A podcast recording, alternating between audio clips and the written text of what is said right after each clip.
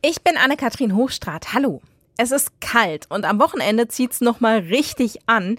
Wer da lieber drin sein will, an der Gießener Messe findet morgen und Sonntag die Kreativmesse statt. Für alle, die gerne basteln, kleben oder nähen. Tickets gibt's für 7 Euro online und an der Tageskasse.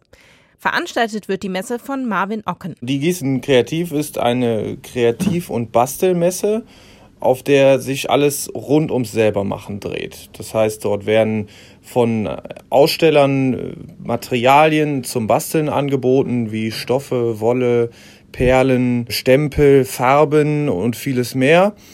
Und es gibt auch Workshops, wo Besucher die Produkte auch vor Ort ausprobieren können und eben sich erklären lassen können.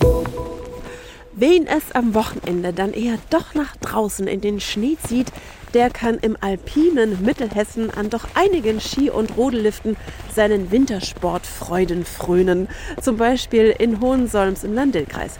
Hier hat Skiliftbetreiber Jörg Leiter mit dem Schneepflug die Piste bestens präpariert. Wir haben in den letzten 24 Stunden ca. 20 cm Schnee bekommen Ab heute Mittag um 14 Uhr wird das Rodelförderband in Betrieb sein. Bis 21 Uhr mit Flutlicht und samstags und sonntags von 10 bis 18 Uhr. Im benachbarten Marburg-Biedenkopf-Kreis ist in Hartenroth zumindest der Schönscheid-Lift Nummer 1 in Betrieb. Aus dem verschneiten Mittelhessen, Eva Rösler.